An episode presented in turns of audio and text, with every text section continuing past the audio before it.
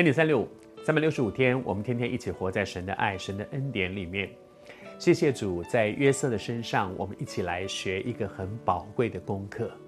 上帝允许这许多，也许当下看起来不顺利，甚至让我们很受伤、很愤怒、很受委屈的一些事情临到我们身上，究竟为什么呢？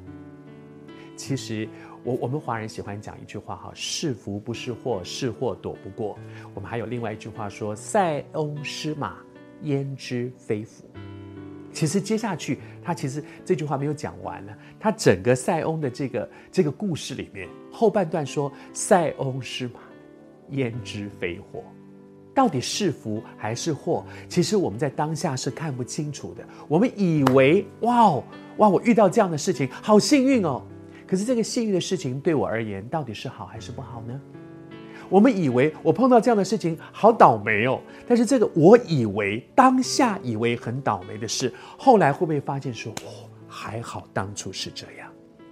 什么事情是福还是祸？最大的关键不是我当下怎么看，而是我相不相信万事都互相效力。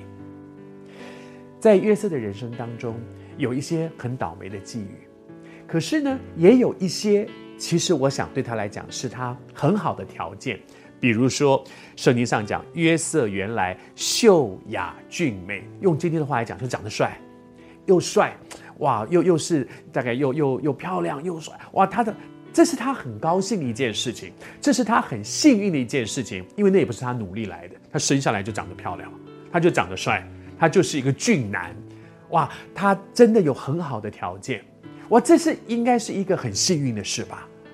我猜想他会不会有时候觉得说，嗯，我虽然遇到了这么多倒霉的事情，这么多挫折的事情，但是照照镜子还是蛮开心的，至少我长得很帅。